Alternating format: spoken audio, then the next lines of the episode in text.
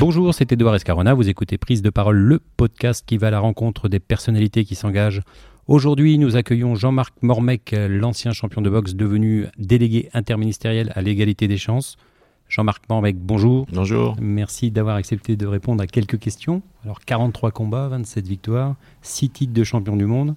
C'est 6, hein, c'est bien ça Oui, c'est bien ça. Voilà, les Américains vous avez surnommé Maxman.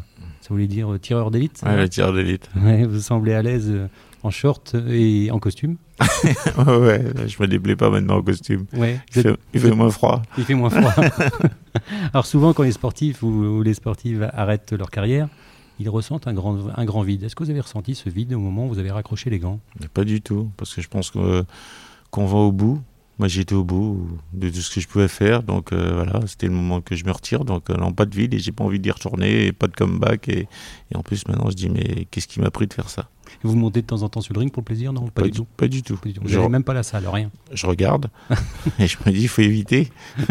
non, non, mais de, voilà, de temps en temps, je dis, ça peut, ça, ça peut m'arriver de monter et de me faire plaisir. Alors quand, on, quand est-ce qu'on sent que c'est fini? C'est quand on n'a plus envie d'y aller? Ouais, c'est qu'on a des fois du mal à se lever le matin, c'est qu'on commence à se poser plein de questions et qu'on se posait pas avant, c'est euh, c'est quand les performances commencent à être peut-être euh, commencent à diminuer. Donc là, on commence à se dire ben qu'on arrête. Oui, puis vous êtes dans un sport où il faut dompter sa peur. Et quand on, on a peur d'y aller, d'y retourner, parce qu'on se sent moins préparé, on n'a pas envie Mais forcément de prendre de Je risques. pense qu'il n'y a pas de peur. C'est pas la peur parce qu'on a bon forcément on a toujours cette appréhension, mais c'est une bonne peur. Hein, c'est une peur quand même positive parce qu'il faut cette peur pour pouvoir y aller. Mais c'est j'ai dit, c'est quand on se dit oh, c'est dur, c'est dur, on commence à se dire c'est dur. Alors avant qu'on adorait de ça, cette dureté, c'est ce qui nous transcendait. Et là, je pense que c'est une première signal d'alarme. Alors comment un ancien champion de boxe se retrouve euh, délégué interministériel à l'égalité des chances?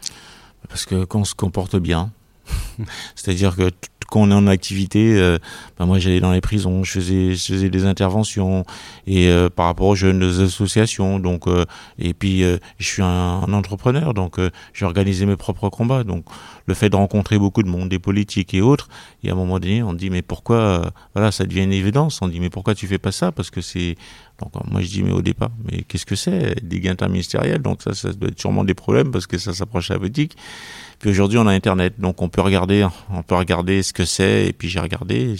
Pour moi, c'était une évidence. C'était une façon d'aider les autres. Avant, je me battais pour moi. Maintenant, je me bats pour les autres. Alors faut pas confondre, hein. vous n'êtes pas un homme politique, vous Ah travaillez avec des politiques, Voilà. mais vous n'êtes pas encarté Voilà. dans un parti? Non, je suis pas incarté dans un parti. Je suis délégué interministériel, donc je travaille avec tous les ministères. C'est-à-dire que j'ai un patron qui est le premier ministre. Et mais voilà, je peux travailler avec tous les ministères. Et puis sur des missions très euh, très quand même assez précises, parce que je suis euh, délégué interministériel pour l'égalité des Français des Outre-mer. Donc tous ces jeunes des Outre-mer qui arrivent de, de, de tout horizon et qui rencontrent des difficultés, j'essaye un peu de les, de les aider. Alors euh, c'est pas trop difficile d'être catalogué comme euh, ancien sportif de haut niveau en reconversion et se retrouver finalement à côté de, gens qui sont rompus à, ces tâches-là, ces activités-là, comme, comme les, hommes ou les femmes politiques. Vous, vous êtes un peu finalement, euh, vous amenez un- une fraîcheur, un état d'esprit un peu différent?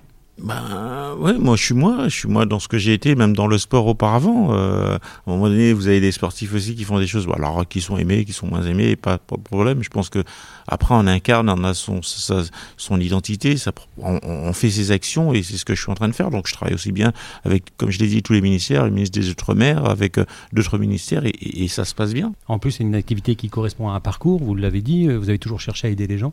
Euh, vous étiez, quand vous étiez boxeur, vous, alliez dans les prisons, dans les banlieues. Finalement, ça change pas grand-chose, sauf qu'aujourd'hui, vous êtes payé pour le faire. Voilà, c'est une continuité, et puis trouver des solutions, et puis aussi peut-être aussi de, de faire changer peut-être euh, des avis à certains politiques en, en leur disant bah faut peut-être voir ça comme ça et pas comme ça, et puis euh, et puis bon, bon, on y arrive très bien et je suis très content. Alors vous dites souvent que les jeunes de banlieue doivent s'accrocher au rêve français en étant acteurs de leur propre vie.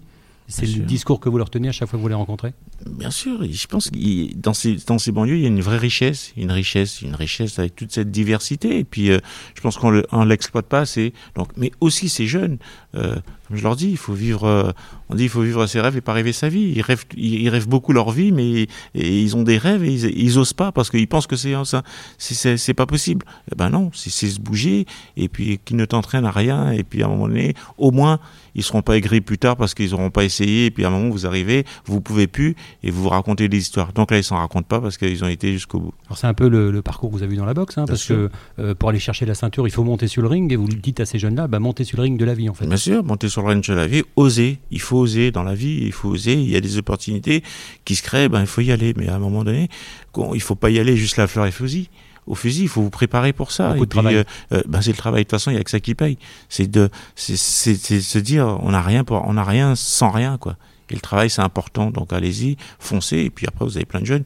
Aujourd'hui, ils, sont contents parce que bon, ils ont fait un boulot, parce qu'ils ont, ils ont, ils ont réalisé quelques, euh, quelques euh, leurs rêves et puis ils s'approchent des fois de, de ce qu'ils veulent faire. Et ben tant mieux. Alors vous occupez des outre-mer, mais, mais dans votre responsabilité, vous pourriez aussi avoir les banlieues, parce que Ben, j'ai demandé au président, j'ai demandé, et puis mais, mais je m'en occupe quand même parce que ce sont on les a- mêmes. ouais, ce sont les, mais ils ont, ils ont la même problématique. Ces jeunes de, des outre-mer, ils arrivent de, de toute horizon quand ils rentrent, et quand ils arrivent en métropole, et ben ils ont, ils ont pas de réseau, ils- et puis la plupart du temps, ils, ils sont, ils, vont en banlieue.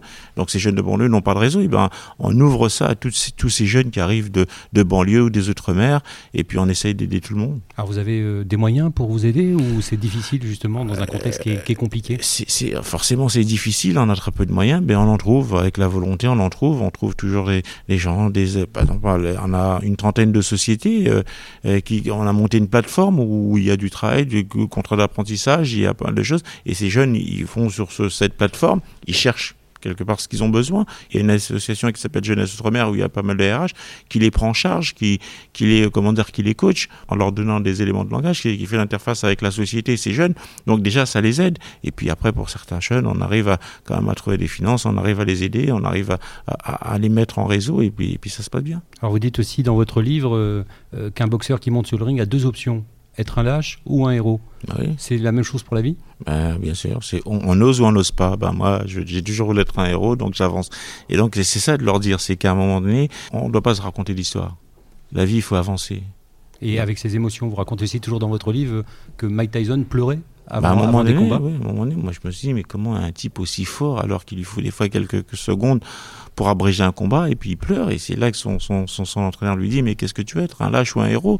Il dit, mais pourquoi? Il lui dit, bah, le héros, il a aussi peur que le lâche, mais il avance. Il fait un pas en avant. Alors moi, j'ai, j'ai- j'avais aussi peur, mais j'avançais, et donc euh, je pense que c'est comme ça qu'il faut aborder la vie. Et ça vous passionne de travailler justement au contact de ces jeunes? Bien de, sûr. De, de rendre un peu ce que vous avez, vous, reçu? Bah forcément. Et puis le sport, c'est ça aussi. C'est, c'est, euh, on a, on a emmagasiné plein de choses. On, on a fait beaucoup de choses. Et puis maintenant, c'est après, c'est de pouvoir transmettre, transmettre, transmettre à ces jeunes, c'est de pouvoir les conseiller, leur dire attendez.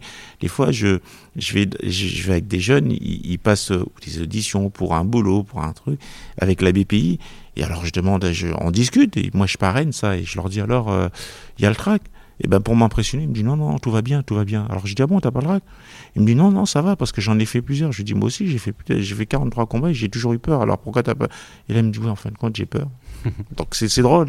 C'est de dire voilà, non, c'est normal, quoi. Le track, c'est c'est justement pour se dépasser. Il faut ce, ce, ce, ce sentiment de trac et, et après qu'on qu'on doit gérer et puis que ça nous transcende. En tout cas, c'est un beau message. Merci beaucoup, Jean-Marc. Merci à à bientôt.